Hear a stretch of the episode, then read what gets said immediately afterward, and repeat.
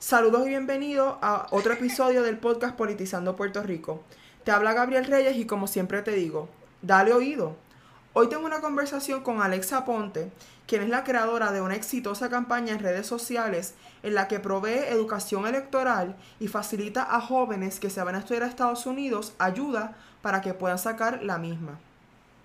Hoy estaremos hablando sobre un movimiento de, un movimiento de cientos de jóvenes que quieren ver un cambio en Puerto Rico y recurren a sacar su tarjeta electoral, informarse y participar activamente de la discusión del, política del país y votar en estas próximas elecciones. De igual forma, hablaremos sobre un movimiento de influencers y artistas que están utilizando sus redes sociales para invitar a la mayor cantidad de personas a inscribirse y votar. Me gustaría hacer la distinción, que Alexa más adelante abundará sobre este particular, de que la palabra influencer está siendo usada en este contexto tomando en consideración, pero no se limita a la cantidad, a la cantidad de followers, sino que se circunscribe a la definición misma de la palabra. Un influencer es una persona que inspira o guía las acciones de otras personas. Y en ese sentido, te agradezco Alexa por utilizar tus redes sociales eh, personales para crear conciencia sobre un tema tan importante y que ciertamente definirá el futuro de nuestro país. Saludos Alexa, espero estés bien, gracias por aceptar tener esta conversación conmigo que tiene gran relevancia y pertinencia dentro de la vida vibrante de nuestro país. Saludos, primero quiero agradecerte por la iniciativa, felicitarte en el éxito del podcast, estoy sumamente agradecida por la oportunidad de participar. Me gustaría comenzar por compartir algunos datos, esto, ¿verdad? Para poner en, en contexto la data demográfica de la isla. ¿Por qué uso específicamente esta información? Es porque luego del huracán María, esto, mucha gente se fue de la isla, ¿verdad? Por diferentes situaciones. Y también a raíz de la debacle económica que hemos tenido, y mucha de esa gente estaba en edad hábil para votar. Y eso va a causar cambios en los patrones de votaciones de nuestro país. De hecho, eh, se publicó una, información eh, empírica hace unas semanas atrás que decía que en las últimas elecciones, las del 2016, solamente el 55% de la población que puede votar salió a votar. O sea que sí es una mayoría, pero hay mucha gente que se está quedando en sus casas o que no está saliendo por diversas situaciones. Eh, según la encuesta sobre la comunidad de Puerto Rico de 2014 a 2018 menciona que el estimado poblacional de Puerto Rico es de alrededor de 3.195.000 personas. Por otra parte, las personas mayores de 18 años de edad, o sea, la edad para votar, ascienden a cerca de 2.056.000 personas. Hasta el momento de publicados estos datos. Obviamente esto ya ha cambiado. Ahora bien, Sabemos que muchas personas han salido de la isla en los últimos años. Según reporta CNN, 179 mil pasajeros salieron de la isla luego del huracán María. Por último, el periódico Los, Angeles Times reportó que Puerto Rico perdió cerca de 4% de su población total luego del huracán María. Toda esta información es esencial para entender lo cambiante que es el perfil demográfico de Puerto Rico y cómo esto puede afectar las proyecciones que se hagan en época de elecciones. Ahora bien, el periódico El Nuevo Día presentó un artículo, y cito, son menos los electores inscritos en la Comisión Estatal de Elecciones. Cierro la cita. Según este artículo, se menciona que solo el 57% de las personas que se, que solamente el 57% de las que se inscribieron en 2016 se inscribieron para estas elecciones. De igual forma, hubo una reducción de cerca del 51.7% de las personas que no se volvieron a inscribir en comparación con el 2016. Por otra parte, 547 mil personas menos están activas para participar en estas primarias. O sea que vemos que hay menos gente en Puerto Rico de igual forma, hay menos gente que se ha inscrito, pero también está este movimiento con muchos jóvenes que se están inscribiendo. ¿Cuál es tu impresión sobre esta estadística y sobre estos cambios en la demografía de Puerto Rico, Alexa? Bueno, es mi entender que estas diásporas sucedieron eh, luego de las elecciones generales del 2016, o sea, en el cuadrenio que está por concluir ahora. Así que hacen un cambio bien grande para estas elecciones y también se ven reflejadas en el tema que vamos a tocar luego, que es el verano del 2019, que es toda esta surgencia de jóvenes mucho más involucrados en la política. Eh, pero volviendo a la idea de las diásporas y de la población fluctuante, ¿verdad? las diásporas que presenta han prevalecido en la generación de los millennials, que serían los que ocupan la gran parte del ámbito trabajador de la isla al momento. Esta generación en particular suele tener dos tipos de votantes. El que vota a favor de la tradición partidista que lleva su familia y el que vota independiente. Con independiente me refiero a votar por su cuenta en lugar de por tradición o cultura familiar. Eh, por lo tanto, con una generación, con una población de esta generación siendo parte de constante fluctuación, eh, lo que las estadísticas prueban es que es el poder del voto joven. La realidad es que el único voto votado es el voto que no se hizo. O sea, cuando vemos las poblaciones jóvenes que se han mantenido constantes a pesar de las diásporas, o sea, solo entre las edades de 18 a 24 hay más de 303 mil personas que pueden votar, según la data del 2019 del Censo de Puerto Rico. Y si añadimos las edades de 25 a 29, tenemos un total de 517 mil votantes posibles. Y luego de estas edades, o sea, luego de los millennials, tenemos a los baby boomers que tienden a, caracterizarse por el voto partidista. Eh, esta generación que acabo de mencionar, boomers, tiene una población aproximadamente 670 mil según la data del censo.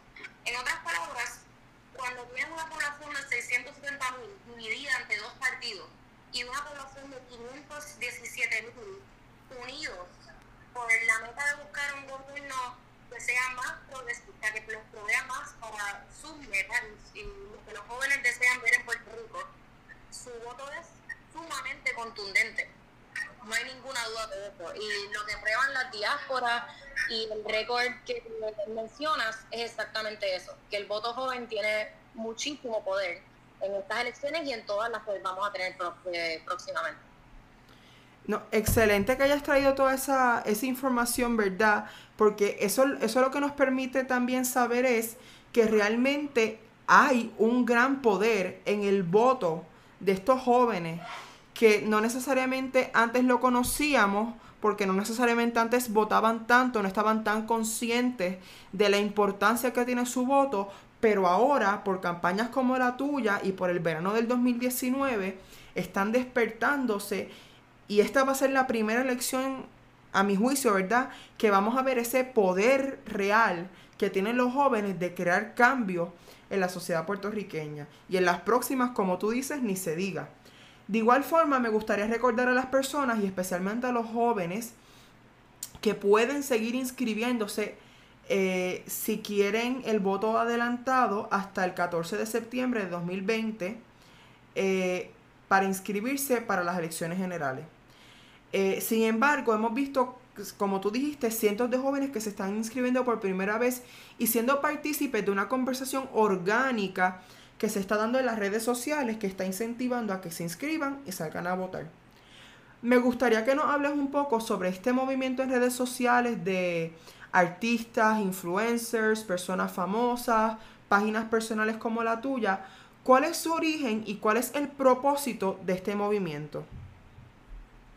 Bueno, personalmente yo nunca me he caracterizado como un influencer, nunca he trabajado como para producir mi eh, página en internet de tal manera. Simplemente vi una oportunidad como esta y la decidí utilizar para este propósito en particular, pero no es mi trabajo, no es para lo que la utilizo usualmente.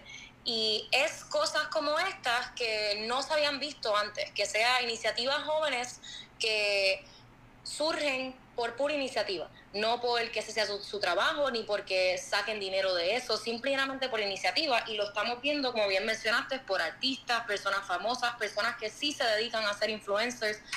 La realidad del asunto es que mucha de la narrativa alrededor del voto joven es que tendemos a registrarnos, eh, quejarnos de lo que está pasando con nuestro gobierno con los gobiernos de otros países, etcétera, o con los problemas mundiales y no llegar a votar el día de votar. Y lo importante de estas redes sociales y estos movimientos de estas redes sociales es la continuación y lograr llegar desde el registro hasta el día del voto. Y es algo que en elecciones pasadas no se veía tanto, porque veíamos una campaña contundente de los políticos, que se iba minimizando entre los jóvenes al, eh, al llegar noviembre.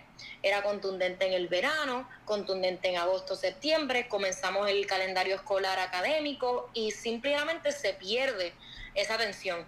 La diferencia con estas redes sociales y con este movimiento que se ha producido con lo que son los Instagram Stories, con subir posts de otras cuentas para que otras personas tengan, para que tengan más publicidad, entre otras demográficas, lo que logra que no se haya visto antes es atención constante.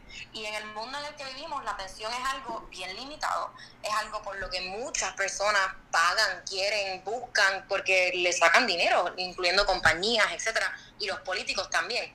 Pues al tú poder hacer eso para llevar a las personas a votar, cambia por completo el ámbito en el que estás trabajando una elección logra que, o sea, hace, forza a que los políticos tengan que prestarle atención a un grupo de personas que originalmente no le prestaban atención porque eran jóvenes y no iban a llegar a votar a su colegio de votación ese día de noviembre.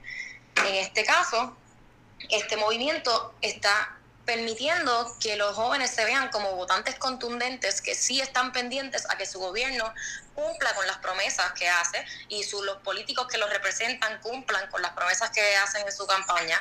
Y es una diferencia que algunos políticos han logrado eh, obtener, o sea, darse cuenta y actuar en ello, y algunos no tanto. Y es algo que definitivamente, en mi opinión, va a afectar el voto en las primarias y en las elecciones generales. Alexa, me pareció súper interesante que tú mencionaste que antes muchos políticos no necesariamente consideraban el voto de los jóvenes como algo importante porque permeaba en la sociedad, ¿verdad? Y en algunos sectores específicamente esta opinión de, ah, el día de las elecciones los jóvenes se van para la playa o los cogen libre. ¿Cómo tú desde, desde estar en las redes sociales y desde ser una joven y desde estar constantemente hablando con jóvenes que antes no les interesaba y ahora les interesa la política, cómo tú ves ese cambio en los jóvenes de Puerto Rico? Lo que yo veo primordialmente es, eh, vamos a poner el ejemplo de lo que primero empecé a hacer, ¿verdad? Las juntas de inscripción permanente empezaron a trabajar con citas luego del comienzo de la pandemia eh, para uno poder ir a registrarse como votante. Y lo que yo vi de mi parte es que era un esfuerzo no tan grande, ¿verdad? Hacer la llamada por alguien o hacer la llamada por sí mismo, pero llegar hacia el número de teléfono que tenías que llamar para hacer eh, la cita era más difícil. Y entonces se trata de un acceso a información que no existía antes, un flujo de información constante también, que tampoco recibían generaciones anteriores. O sea, generaciones anteriores de jóvenes que ahora, ¿verdad? Son, son adultos y son los que crearon el estereotipo de los jóvenes irse a la playa. Y ahora lo que estamos viendo es que si un joven o cualquier persona puede simple y llanamente escribir una pregunta en un cuadrado de preguntas en un story de Instagram y de esa manera recibir la información porque es donde ellos mismos reciben su flujo de información constante, crea un cambio y crea un, una corriente de eventos. O sea, ponerle que eh, persona A lo hizo, se lo dijo a la persona B, se lo dijo a la persona C. Y es la diferencia de esta vez versus las otras. Eh, las personas están dándose, dándose cuenta que tienen en sus manos, en su dispositivo electrónico, una manera automática, rápida y segura de conseguir información que pueden luego verificar si lo desean. Eh, así que esa idea de que los jóvenes no logran encontrar la información para educarse se está borrando.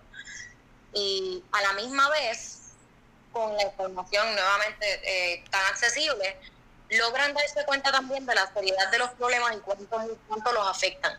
La idea de uno irse a la playa libre de votar también refleja la idea de que los problemas del gobierno simplemente no afectan a los jóvenes, a los jóvenes, que no es la realidad.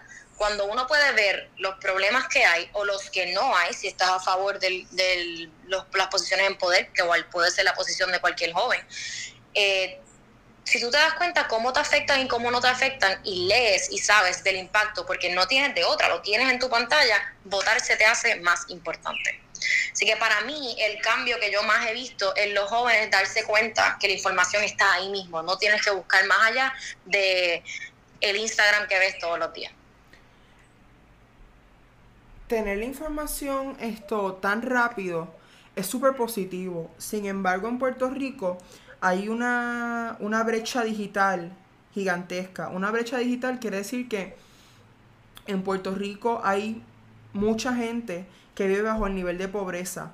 Según un reporte del Centro para la Nueva Economía, cerca del 45% de la población de Puerto Rico vive bajo el nivel de pobreza.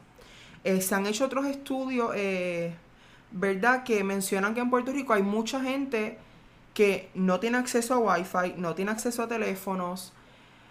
Y me gustaría que nos hable un poco de, ¿tú crees que el gobierno de Puerto Rico debería establecer una política pública más allá de la que existe ahora mismo para que más gente tenga acceso a Internet y a esa información que tú estás dando? Sí, estoy completamente de acuerdo. Eh, deberían existir cambios, pero obviamente tenemos que pensarlo de la perspectiva que todo esto se todo esto nace del problema de la cantidad de personas que están bajo la línea de, pobreza. La parte del Internet y los dispositivos electrónicos es un efecto de eso. O sea, no podemos simplemente poner, eh, como te digo, curar los síntomas y no la enfermedad. No podemos entregar laptops y teléfonos que se vayan a dañar en los próximos 5 o 6, quizás si lo cuidas bien, 8 años, 9 años, eh, pero no arreglar la pobreza. Cuando hablamos de estrategias públicas, tenemos que estar pensando tanto en los detalles específicos como esa parte de hacer el acceso al Internet y a los dispositivos electrónicos, etcétera, como comenzar a hacer eh, políticas eh, económicas y sociales que beneficien la, la movilidad social de personas que están bajo la línea de pobreza.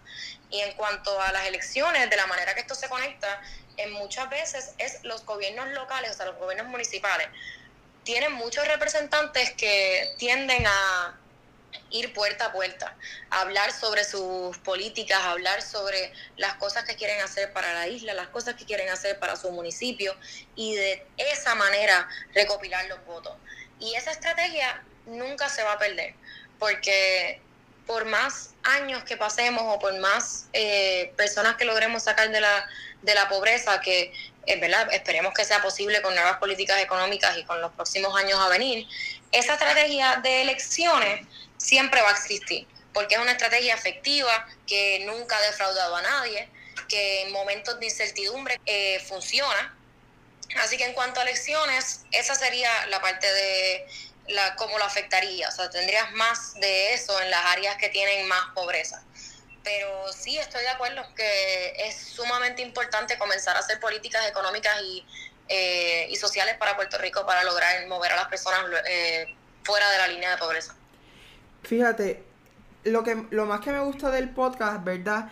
Es que empezamos hablando de un tema, pero se van desarrollando otros subtemas que van, que son de, igual forma igual manera importantes, como por ejemplo ese, ¿verdad? Cómo sacamos a la gente de la pobreza a través de la creación de políticas que, promuevan el desarrollo sostenible y no solamente como que poniendo parchos para tapar algunos de los síntomas de esta enfermedad o de, o de esta crisis más grande que es la pobreza, Así que yo creo que eso es un tema que definitivamente te invito desde ahora que lo discutamos en otro podcast porque es bien importante hablar de él.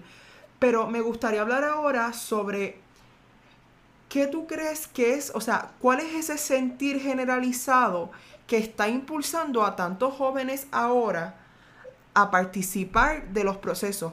Porque ahora tú ves que hay, yo me atrevería a decir que hay cientos de páginas en las redes sociales que hablan de política, cada vez sale un podcast diferente de política. Eh, vemos jóvenes enviando columnas a los periódicos para hablar de política. O sea, ¿de dónde? O sea, porque antes veíamos mucho que la política se reservaba para académicos, para ilustrados, para abogados, para las universidades, para el Capitolio, para la fortaleza. ¿Cómo se está democratizando el hablar de política?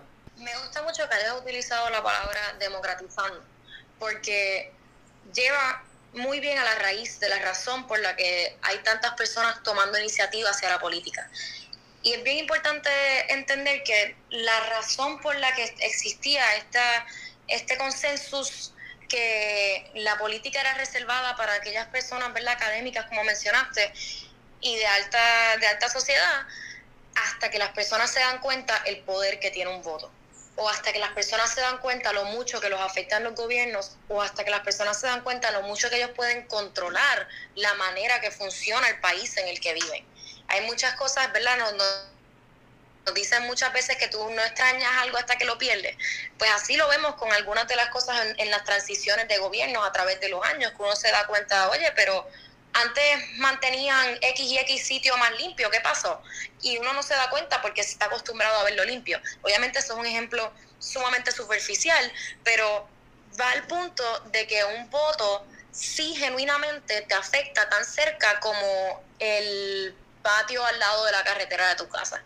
Eh, por ejemplo, ahora mismo en particular en Puerto Rico, porque nacionalmente entre Estados Unidos también hay muchísimo movimiento y eso es un podcast completo diferente.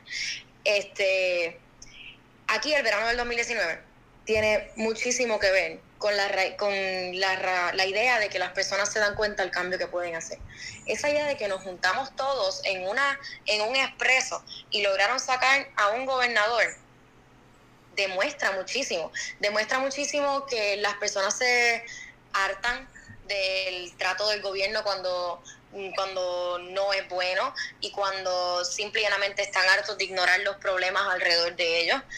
También demuestra que no somos una generación que va a aceptar simple y llanamente experiencia política. Los jóvenes están buscando mucho más que eso. Están buscando líderes transparentes, la empatía, la apreciación de grupos y minorías diversas, la atención a los pedidos del pueblo. Cuando las personas se dan cuenta, que fue lo que pasó el año pasado de una, de una manera enorme, que tú puedes controlar cómo tú, cómo otros factores en tu vida afectan tu vida, el voto se hace mucho, mucho más importante, mucho más serio, un tema más accesible y como bien dijiste, se democratiza el proceso. Porque si tú te das cuenta que tu voto no es solamente una X en un papel que entregaste a la doñita sentada en la mesa eh, y te das cuenta que va mucho más allá y mucho más allá que cuatro años, que dos años, que un año, eh, te sientes apreciado, te sientes como si la isla que vives es tuya, ganas este sentido de patriotismo porque tú hiciste algo por tu isla, por tu vivir, que no es solamente por ti. Y poco a poco, desde ese 2019 hasta el transcurso de todas estas campañas, las personas se han quedado pendientes porque saben que en noviembre ellos deciden el futuro su futuro y el futuro de todos los vecinos que tienen. Wow, qué, o sea, qué brutal, o sea, qué excelente que, que lo veamos de esa forma, porque es que realmente es así. O sea, hay mucha gente que se abstrae de la realidad o de, de que somos todos uno en Puerto Rico. O sea, al final nos afecta a todos la decisión que tome un gobernador o una gobernadora. O sea, afecta afecta a PNP, afecta a populares, afecta a independentistas, afecta a la gente de cualquier partido, movimiento o candidato o que apoya a cualquier candidato independiente. O sea, de que lo que estamos hablando es que la gente cuando salga a votar, y es una cosa que, que no necesariamente tú estás de acuerdo con esto, pero lo quiero mencionar aprovechando eso. Y es que a veces la gente dice, bueno, yo soy, por ejemplo, yo favorezco tal eh, estatus y tengo que obligatoriamente votar por el partido que promueve esa fórmula de estatus, porque si no voto por ese partido, aunque pienso que el candidato no, o, la candidata no es la mejor, como creo en, ese, en esa fórmula de estatus, tengo que votar por ese partido. Y mi invitación sería a que no se dejen acorralar porque si soy de, porque si favorezco un estatus, tengo que votar por ese partido. No usted debería votar por la mejor candidata o el mejor candidato que pueda ayudar a Puerto Rico. Porque si vamos a hablar del estatus, el estatus es un issue que eh, no necesariamente se va a resolver en nuestra inmediatez. Esto, no sé si tú quieres apuntar un poco sobre eso, pero a lo que voy es que el Congreso de los Estados Unidos tomará cartas en el asunto sobre ese tema en un futuro porque ya el Comité de Descolonización de las Naciones Unidas ha hablado de este tema muchas veces, que apoya la libre determinación y que sí es excelente, es muy diplomático, pero sabemos que Estados Unidos tiene un rol importante dentro de las Naciones Unidas. Así que hasta cierto punto nosotros estamos y tenemos que votar por una persona que pueda arreglar los problemas que tenemos en Puerto Rico. Bueno, yo definitivamente estoy de acuerdo contigo y pienso, ¿verdad? Yo creo en, una libre expresión. Si la manera de pensar de una persona es que debería escoger de acuerdo al estatus, pues está más que, eh, ¿verdad? Tiene todo el derecho para hacerlo y el voto, su voto es de ellos y deberían coger todo el poder del mundo para llegar al día de votar y votar de la manera que piensan. Pero, en mi opinión, yo lo pensaría de esta manera. Si tú tuvieses a los candidatos, las políticas de los candidatos puestas unas al lado de la otra, y tú tienes a este candidato que está a favor de eh, la manera del estatus en la que tú piensas, pero todo el resto de las políticas no concuerdan con tu pensar, y al lado de esa persona tienes una persona que lo que piensa del estatus no es eh, con lo que tú estás de acuerdo, pero la gran mayoría de sus políticas sí, tenemos que comenzar a pensar en que estos gobernadores y estos eh, políticos que estamos poniendo en oficinas, ¿verdad? Están solamente sirviendo por cuatro años o dos años o un año, dependiendo de por, lo que estén corriendo, no están sirviendo por toda tu vida. Y tú tienes que darte cuenta que si tú genuinamente quieres un cambio que te impacte el momento, que sea serio y contundente, tienes que estar votando por las cosas que esa persona puede controlar. La parte del estatus, como bien dijiste, tiene mucho que ver con muchos otros eh, participantes en la conversación que lamentablemente nos quitan la habilidad de la determinación propia, pero es algo con lo que tenemos que enfrentar en las elecciones. Yo no, no puedo votar por un candidato basado en una política que tiene hacia un problema que no puede arreglar por sí solo. Yo tengo que votar por un candidato que lo que esa persona ponga su firma, para, para lo que esa persona ponga su firma, sea con lo que yo esté de acuerdo. Y si yo estoy de acuerdo con alguien poner más dinero para la educación o menos dinero, si eso es lo que pienso, o más dinero hacia la infraestructura, más contratos privados, menos, lo que sea que yo piense que la firma de esa persona realmente pueda hacer. Así es, esa es mi perspectiva en cuanto a, en cuanto a las candidaturas. Y el estatus por más importante que sea el tema, porque es sumamente importante y contundente, no está completamente bajo las manos de la persona en ninguna posición política en Puerto Rico.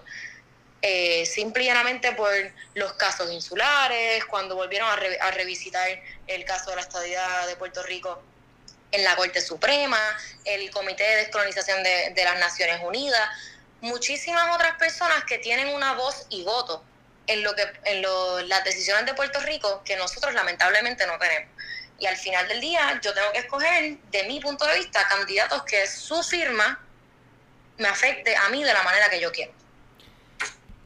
Sí, literalmente tienes toda la razón en, todo lo que dijiste y me encantó y me encantó eso último que dijiste de que hay mucha otra gente que tiene voz y voto en el issue del estatus y en el caso de, de, de, de, la, de la gente que trabaja en el gobierno de Puerto Rico, tienen voz, pero no tienen un voto.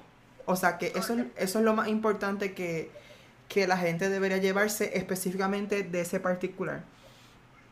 Me gustaría hablar un poco de, de dónde surge la iniciativa, eh, la, particularmente la tuya, ¿verdad? Que hasta donde yo sé, eres la única persona que está haciendo esto, ¿verdad? De dónde surge la iniciativa de facilitar el proceso a los jóvenes que se van a ir a estudiar fuera del país, o me imagino que algunos que también se están quedando aquí, pero que no sabían del proceso, eh, para sacar su tarjeta electoral. ¿De dónde surge esa iniciativa? ¿En qué consiste la iniciativa?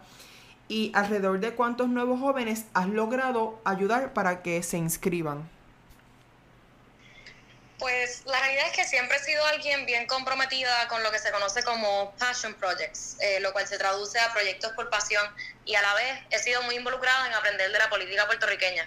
Recientemente cumplí mis 18 años y la habilidad de votar siempre ha sido importante para mí, especialmente porque vengo de una familia bastante diversa en cuanto a ideales políticos, religión, valores y siempre he tratado de educarme lo más posible para llegar a mis propias conclusiones al comenzar el proceso para obtener mi tarjeta electoral, me di cuenta que mucha información sobre el proceso, como hablamos anteriormente, no está fácilmente accesible y con el tiempo libre, dado a la pandemia, decidí dar mi tiempo para educar y facilitar el proceso para otros. Mi trabajo básicamente consistió en hacer las citas con la Junta de Inscripción Permanente para otras personas y guiarlos a través del proceso. O sea, qué documentos necesitan, a qué hora tienen que llegar, eh, cuál es la dirección. Si se perdieron ese día, pues los ayudaba con una llamada. Eh, al momento ya no operan por cita, pero en el momento que sí estaban operando por cita, eh, logré inscribir aproximadamente 200 jóvenes y luego de eso he continuado instruyendo a jóvenes, lo que equivale al final de julio ya teníamos como tenía 235 eh, personas en total y ya vamos casi por los 300 que han logrado conseguir su tarjeta electoral a través de la iniciativa. A mí me enorgullece mucho poder haber dado mi tiempo y ¿verdad? lograr educar y continuar informando más allá de una manera tan contundente. Y la realidad es que eh, nunca pensé que lograría hacer algo tan grande. Así que estoy sumamente orgullosa, pero básicamente esa fue la iniciativa. Bueno, yo primero que todo te felicito y yo sé que nuestra audiencia también cuando escuche esto te, te va a querer felicitar porque realmente como tú estabas diciendo, un voto tiene un poder tan y tan y tan grande. O sea, es que yo no, yo no me canso de decirlo y cuando te escucho a ti me reafirmo más en lo que digo. Y es que no nos damos cuenta de que cuando entramos, ¿verdad? Cuando la gente que puede votar, porque yo no puedo votar todavía, pero cuando la gente que puede votar entra a esa, a esa caseta electoral, tiene que, tiene que entender que esto es mucho más grande que nosotros mismos. E, es, algo que, que, va a afectar a todo un país. Y, y tú estás creando un cambio, o sea, que va a cambiar un país entero. O sea, son casi 300 personas nuevas que, están creando y que están tejiendo ese proyecto de país que nosotros queremos que se realice para todos y para todas. Así que me gustaría que nos hables de, ya lo mencionamos, pero un poco rescatando eso que, que tú mencionaste ahorita sobre que antes los jóvenes como que sí sacaba la tarjeta, pero el día de la elección no iban. Entonces como que iban gradualmente perdiendo el interés por la política a medida que iban empezando a la escuela, tenían proyectos, tenían universidad y todo eso. ¿Tú entiendes que todas estas campañas de redes sociales, porque por ejemplo yo he visto a Residente, he visto a Bad Bunny, he visto, te he visto a ti, he visto a Pablo Landrón, he visto a mucha gente que tiene una, una importante base de seguidores y seguidoras, ¿verdad? ¿Tú crees que este, estas campañas de redes sociales se van a convertir en un movimiento real de participación electoral. O sea, que esta gente, además de que sacó su tarjeta, va a llegar a las elecciones y va a votar de manera consciente. Yo pienso que, ¿verdad? La parte de votar consciente, pues depende un poco más de la persona, tener la iniciativa para educarse. Pero la idea de llevar a las personas a votar, lo que yo encuentro que el movimiento en las redes sociales el reto que el movimiento de las redes sociales logra enfrentar, que no eh, sucedía antes, era la habilidad de enseñarle a las personas las rutas alternativas a votar. Usualmente estamos acostumbrados a ver los anuncios, estoy segura que desde chiquitos hasta ahora, los anuncios de la Comisión Estatal de Elecciones diciendo vota y tal día. Eh, muchas personas no se dan cuenta que tienes otras rutas alternativas, que fue como mi iniciativa con los estudiantes que se estaban yendo a Estados Unidos, que es la solicitud de voto ausente. En cuanto a personas que no pueden necesariamente ir ese día a votar, está la solicitud del voto adelantado, que son cosas que requieren un diálogo más personal que usualmente se daría a cabo a través de una llamada con la Junta de Inscripción Permanente o con la Comisión Estatal de Elecciones. En este caso, esa información la puedes tener con alguien que es un amigo o te trata como un amigo, que en mi caso, que cualquier persona me puede escribir y yo contestaría de manera, eh, ¿verdad?, amistosa sobre la información que ellos quieren recibir y no de una manera sumamente profesional. Lo que logra hacer esto es volver a, volver a decir la palabra democratizar y, bajarle el nivel de académico al proceso eh, político. Eh, por lo tanto, estas campañas en las redes sociales confrontan ese reto, confrontan el reto de uno ver la, la, política inaccesible, de uno ver la política lejos, de uno verla como algo que no se puede entender y encima de eso, mi caso se trata de hablar con personas sobre solicitar su voto ausente, el voto adelantado, la tarjeta electoral, pero otras personas se han enfocado en otros aspectos y mientras más específico, como bien dijiste, hay muchísimas cuentas que lo están haciendo, mientras más específico la meta de una cuenta, mejor. En cuanto tenemos las redes como la Coalición Juvenil de Puerto Rico, Política Accesible, Tu Voto No Se Deja, que es la página de ACOU Puerto Rico, este mismo podcast, o sea, son cosas que, en, ¿verdad? incluso páginas personales y empresarias, son cosas que básicamente logran ponerle una persona a el sistema. Y si una persona, un amigo te está diciendo, igual que ahora mismo un amigo, una persona te dice, ponte una mascarilla, pues un amigo, una persona te dice, vamos a votar, yo te acompaño, voy contigo, vamos a sacar la tarjeta electoral, ¿quieres hacer la cita juntos conmigo? Se convierte en un proceso tuyo, no se convierte en un proceso de la Comisión Estatal de Elecciones que tú estás siguiendo. Y ese reto por más bobo que se vea, ¿verdad? Porque no toma mucho esfuerzo tú tener esta conversación con una persona, por más bobo que se vea, logro un cambio. Porque en mi caso logró el cambio para más de tres, para alrededor de 300, eh, 300 personas jóvenes. Así que yo genuinamente, en mi opinión, pienso que todas estas páginas en las redes y todas estas personas, ¿verdad? Como bien dijiste, va a poner Residente y otros artistas, este, Cani García creo que también se unió a la iniciativa. Sí. Logran eh, cambio contundente. Son extremadamente serios y en mi opinión van a durar hasta el momento de las elecciones e incluso van a lograr mantener a los políticos encaminados en las promesas que hayan hecho a través de su campaña, a través del cuatrenio. No es algo que se acaba luego de que luego de que se acaba la campaña, que suele suceder. Existen muchas promesas en la campaña, ganan la elección y luego esas promesas pues no se ven muy trabajadas. En este caso, estas redes tienen un, un logran captar tu atención tan rápido que tú estás constantemente pensando en todas las situaciones pequeñas que tú sabes que esa persona prometió que no está haciendo.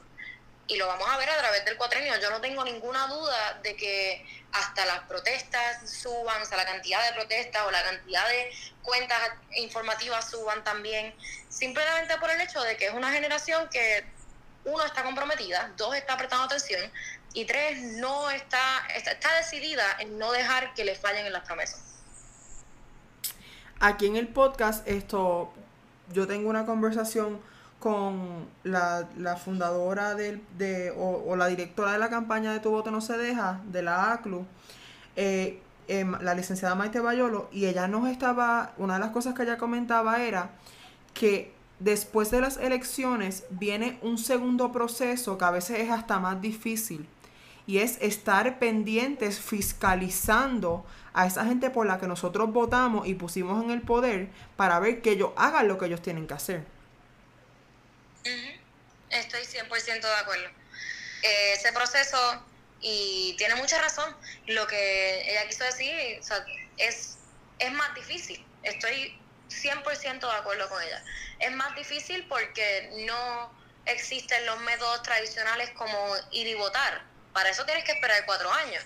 Pero si es un problema, como por ejemplo el chat de Telegram o las diferentes eh, ocurrencias durante el huracán María, que fueron lo que estallaron las protestas del verano de 2019, uno tiene que darse cuenta cuán serio es el problema, cuánto te afecta, cuán necesario es acabar con el problema ahora. Y si la manera de acabar con el problema no se puede hacer a través del voto y tiene que ser a través de la, de llevarle el mensaje a la persona en poder, tienes que buscar maneras creativas, diferentes, eh, que unan a más personas, ¿verdad? Que fue porque fue es lo mismo por la razón por la que está ya el verano 2019, por fiscalizar eh, a esas personas en poder que se mantengan haciendo su trabajo. Y va a ser difícil, va a ser completamente difícil porque también hay que entender que hasta en el mismo gobierno de Puerto Rico una persona no puede simplemente hacer las cosas al momento. Vivimos en, en un país democrático y las cosas requieren sus procesos y su tiempo. Así que hay que ser eh, ¿verdad? conscientes de eso y entender que las cosas pueden tardar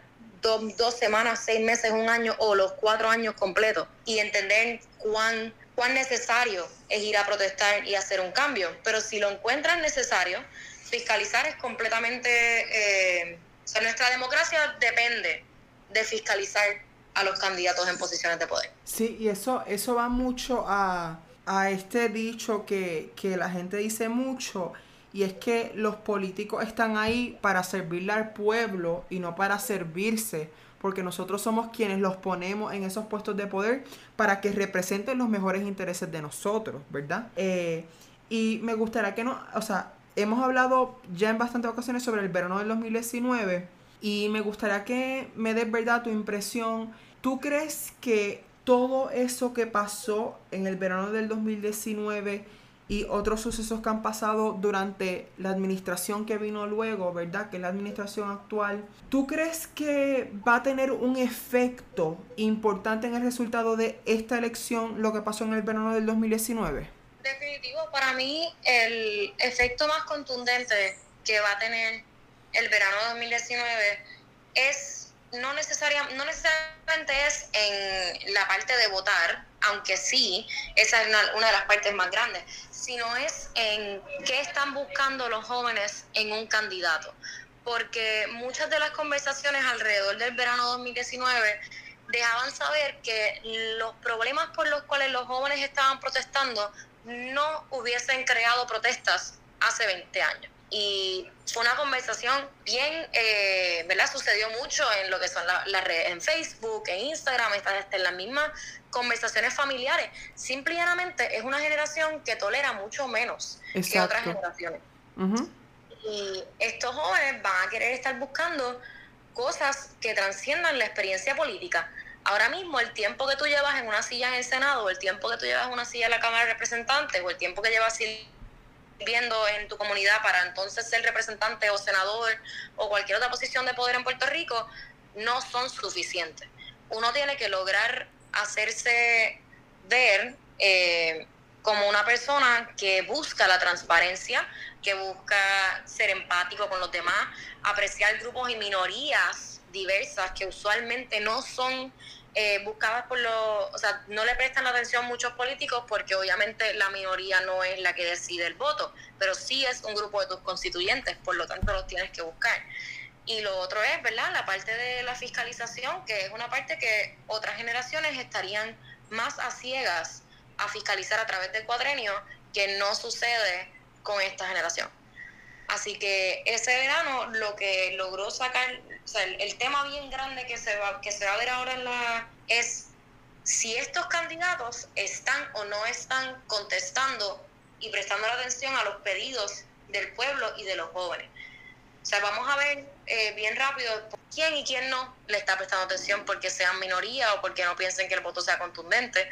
Hasta antes hemos visto más y más movimientos eh, independientes de los partidos ya creados, candidaturas independientes, etcétera, o partidos menores como el Movimiento Victoria Ciudadana, tratando de hacer llegar su información más y más a los jóvenes, invitándolos a la conversación. Y esa apreciación por ese grupo de menores que va a estar entrando ahora a las urnas a votar, va a ser una diferencia clave y un punto de debate clave. Una de las cosas que mencionaste es sobre la agenda que llevan los políticos, eh, cómo ellos se relacionan esto con diferentes causas, esto que son importantes, ¿verdad? Como por ejemplo el cambio climático, las comunidades LGBTQ, entre otras comunidades, ¿verdad? Y me gustaría que nos hables cuáles son las expectativas y qué buscan los jóvenes en las agendas, en los proyectos, en la plataforma de los candidatos para verse identificados? Yo pienso que hay muchísimas opiniones diversas dentro de la población joven y eso no tengo ninguna duda que definitivamente puntos que yo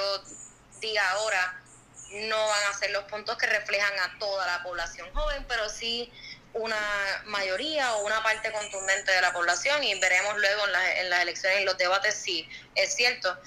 Este, pero pienso que están buscando un candidato o una candidata que logre tocar múltiples temas y, o sea, temas dentro de, ¿verdad? del ámbito tanto económico, social, eh, etcétera, a la vez que esté pendiente a mantenerse transparente. Tenemos una eh, cultura de la corrupción dentro del gobierno y de todos los problemas que han pasado a través de los cuatrenios. Ya, ya nos hemos acostumbrado, se ha saturado la prensa de la corrupción del gobierno. Si uno recibe una candidata o un candidato que esté dispuesto y en una posición sumamente segura y fiel a la decisión de ser transparente con las personas, a buenas o a malas, eso va a ser una clave eh, bien esencial en el voto joven. Eh, encima del manejo del dinero, cómo uno está tratando de cambiar la manera que se maneja, que se maneja el dinero, o sea, lo que se le dice el budget, el budget management dentro de los contratos del gobierno, de una manera que haga que esta saturación de la prensa, que sea, o sea, todo lo que vemos en la prensa es corrupción del gobierno. ¿Cómo nosotros podemos minimizar estas ocurrencias de corrupción desde el punto de vista de un candidato o una candidata a la gobernación o cualquier otro, otro puesto? En sí, o sea, aparte de eso, es tratar de conseguir políticas que afecten tanto a corto plazo como a largo plazo. Está, como muy bien dijiste, el problema del cambio climático. ¿Cómo logramos poner a Puerto Rico en un punto en el que seamos un ejemplo sobre cómo tratar y cómo bregar con el cambio climático? Eso depende de, ¿verdad? Hacer cambios a corto plazo que logren eh, ¿verdad? Pueden hasta promover el turismo de tal manera porque estás promoviendo que las personas disfruten de un ambiente que sea pro ambiente eh, a corto plazo y a largo plazo lograr mantener eso. Y muchas, muchas veces no vemos candidatos y candidatas haciendo ese tipo de planes porque vivirán luego de su cuatrenio. Y es bien importante uno darse cuenta que los planes y las políticas deberían durar más que el, que el cuatrenio, o al menos tener componentes que logren durar más que el cuatrenio, que logren hacer que Puerto Rico se vea bien, no solamente ese candidato o candidata se vea bien a través de su poco tiempo en la oficina. Y cuando tú logras hacer estas ideas contundentes, porque los jóvenes viven pensando en su futuro, y si tú logras hacer políticas para su futuro, para mejorar a la isla, que sean más allá que simplemente los próximos cuatro años, vas a lograr captar la atención de los jóvenes, sin duda. Eh, bueno, según reporta el periódico El Nuevo Día, bueno, bueno, según un reporte, cerca de 34.933 jóvenes se han inscrito para sacar su tarjeta electoral. Esto es un número sumamente importante, alto y considerable. Hemos visto que muchos se han inscrito en las universidades o han participado del Saca la, la Electoral Challenge a través de Instagram ¿Tú crees que este grupo de jóvenes, y yo creo que ya lo mencionaste al principio, pero un poco recalcarlo ya que nos acercamos al final de, esta conversación, ¿tú crees que realmente los jóvenes son el grupo que va a definitivamente cambiar los resultados de estas y futuras elecciones aquí en Puerto Rico? Bueno, pienso que es una posibilidad, pero hace falta más, definitivo. Sería erróneo pensar que con los números que tenemos ahora ya tenemos poder decisivo es importante entender que confiarse puede ser la debilidad de los jóvenes votantes y ha sido la debilidad en los años, ¿verdad? Que se crea el estereotipo de irse a la playa y no votar porque no va a pasar nada.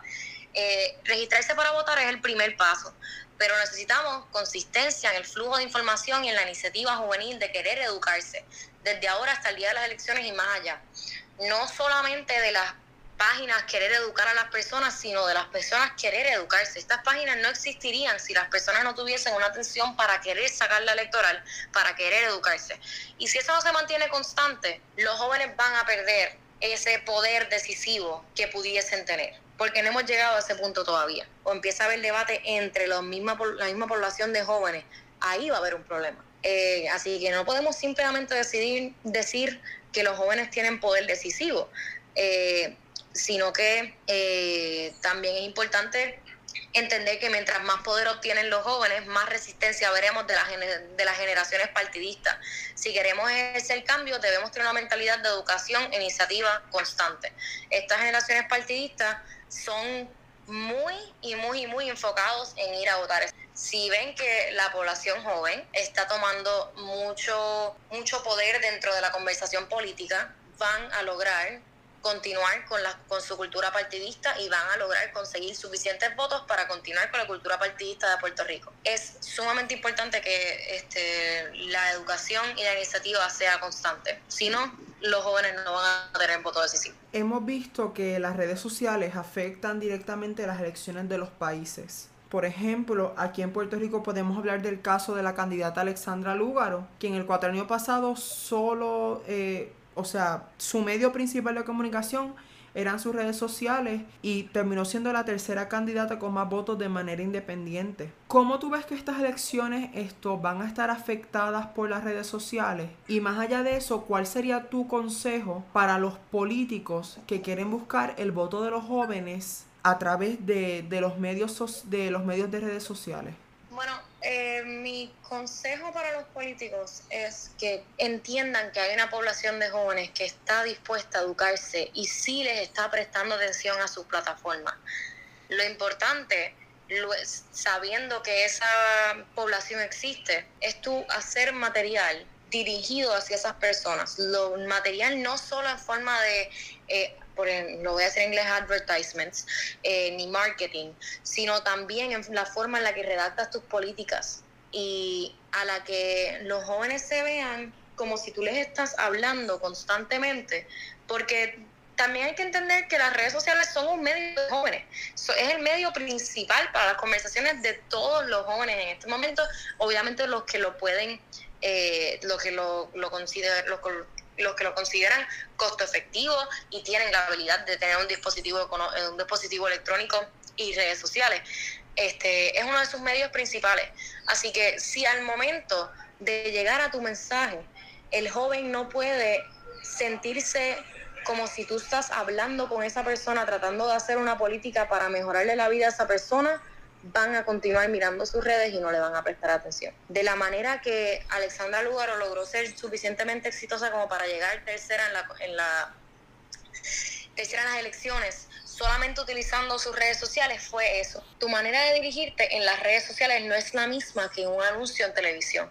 No estás dirigiendo a un grupo, una sala de la familia entera a la que tú le estás contando tu mensaje. Tú estás dirigiendo al dispositivo electrónico personal de una persona. Y cuando esa persona siente que tú le estás hablando a ellos, que es la misma razón por la cual los movimientos en las redes sociales como el mío o el de otras influencers o el de artistas funcionan, es porque le hablas directo a la persona y los haces sentir parte del progreso que tú quieres lograr. Y al uno lograr eso, uno capta la atención y es lo que está tan escaso en el mundo ahora mismo. Si tú logras captar la atención de los jóvenes, vas a tener una campaña exitosa. Alexa, esta va a ser la última pregunta antes de pasar a la, exhortación final. Eh, me gustaría que me digas si hay algún tema, alguna cosa, algo que no te pregunté o que no hayamos discutido que te gustaría discutirlo antes de pasar a tu exhortación final. Eh, bueno, no te sé decir, pero lo que sí sé que me gustaría poner como información eh, que esté por ahí es pues que pueden buscar muchas de las páginas de información en las redes, si no pueden buscar las políticas de, los de los candidatos online, las pueden buscar en, obviamente solamente con ver los ads de televisión o los websites de ellos mismos, también tienen líneas de teléfono. Es cuestión de tú escoger qué manera de educarte te funciona más y hacerlo de esa manera. Nadie está obligando a nadie a educarse de la, una manera en específica o buscar una cantidad de información en específica. Si por un día uno se sienta a leer el periódico y educarse en lo que está pasando, lo hiciste bien. Nadie pide ni menos ni más y nadie se debería sentir eh, como menos por saber menos sobre la política. Siempre y cuando tú tengas una iniciativa eh, que simplemente sea la curiosidad y estés dispuesto a escuchar los puntos de otras personas, a escuchar la información y continuar y continuar absorbiendo poco a poco para ¿verdad? recopilar esa experiencia y esos datos que luego te ayudan a hacer un voto consciente, lo estás haciendo bien. Nadie pide que saques de tu tiempo, pares lo que estás haciendo eh, para estar 45, 50 minutos leyendo. Si lo quieres hacer tremendo y espectacular, te invito a hacerlo. Es sumamente entretenido desde mi punto de vista, porque me encanta mucho, pero no es lo mismo para todo el mundo. Así que yo creo que mi único último tema que quisiera tocar es ese. La educación es diferente para todo el mundo y uno simplemente debería encontrar cómo se siente más cómodo aprendiendo y crecerle eso. Excelente esa, ese último tema eh, que quisiste hablar. Esto, yo creo que de la manera principal que se puede hacer cualquier tipo de cambio es a través de la educación. La educación es el arma más poderosa que tiene cualquier persona para crear un cambio positivo, eh, para crear un cambio en el mundo. Así que Alexa, ahora vamos a pasar a la parte de la exhortación final, en la que ambos vamos a tener la oportunidad de dar nuestras últimas palabras, ya sea para los jóvenes, para la audiencia en general. ¿Cuál es tu último mensaje para el pueblo puertorriqueño sobre este tema? Mi último mensaje, sinceramente, es que las personas se den cuenta que un voto es serio, un voto es importante, eh, uno tiene el privilegio y la oportunidad de votar. No es algo que todo el mundo tiene, no es algo que deberías coger en vano, no es algo que no hace diferencia, es sumamente serio, sumamente importante. Un voto requiere educarse, requiere conciencia, no es fácil uno llegar a votar de una manera educada, requiere tiempo, pero uno tiene que pensar que cuando uno cumple los 18 años de edad, y le hablo a los jóvenes que están escuchando, cuando uno cumple los 18 años de edad, uno gana un privilegio. Eh, los 18, como se lo he dicho a mis amistades, no son solamente para beber. O sea, tienes un privilegio en tus manos que es conseguir esa tarjeta electoral y votar. Y no tienes que educarte en un mismo día. Tú encuentras la manera que tú te quieres educar. Pero al final del día, uno tiene que entender que aparte del poder de las protestas, que es inmenso y este, tremendo y efectivo, porque lo hemos visto en nuestra propia isla, votar es el poder más grande que tenemos para crear cambio en nuestro futuro, en nuestro presente y genuinamente lograr echar para adelante como persona, como población, como isla, eh, te hace mejor persona y más una persona más educada. Considerar que un voto es serio y crea cambio. Pienso que ese es el, mi mensaje más importante. Que un voto, el único voto votado es el que no se hizo. Sinceramente, el único voto votado es el que no se hizo. Cualquier otro voto es tú expresar tu opinión porque tienes el privilegio y la oportunidad de hacerlo. Sí, yo concurro con Alexa, me uno a sus palabras totalmente. Eh, no hay nada en lo que pueda estar en desacuerdo. Yo creo que eso es lo más importante eh, como dice Alexa, votar y educarte para votar. Esto, si puedes, si quieres, traten de, de educarse, de crear conciencia. Es importante normalizar tener conversaciones de política porque la política es algo que nos afecta a todos y a todas y a todes, queramos o no queramos. Así que tenemos que normalizar, empezar a hablar más de política y educarnos sobre política y salir a votar. Porque como dijo Alexa, aunque votar es un derecho, es un privilegio, como dijo Alexa. Es un privilegio, o sea, ese poder de una manera segura, de una manera fácil, de una manera privada, porque nuestro voto es privado y nadie nos puede obligar a votar de una forma o influir en cómo votamos. O sea, tenemos que agradecer que tenemos todo ese compendio de cosas positivas para que se pueda hacer nuestra voz y nuestro voto valer y escucharse. Y de esa forma crear el cambio que queremos ver. Así que esa es mi exhortación final. Ahora le quiero dar gracias a Alexa por tener esta conversación tan importante hoy con nosotros. Eh, por usar tu plataforma de una manera positiva que aporta a la creación de una mejor sociedad puertorriqueña. Gracias a ti. Y a nuestra audiencia, gracias por escucharnos. Suscríbete para recibir notificaciones y síguenos en nuestras redes sociales. Dale oído a este podcast y recuerden, muchos dirán que tienen la verdad, pero los datos no se pueden contradecir. Hasta luego.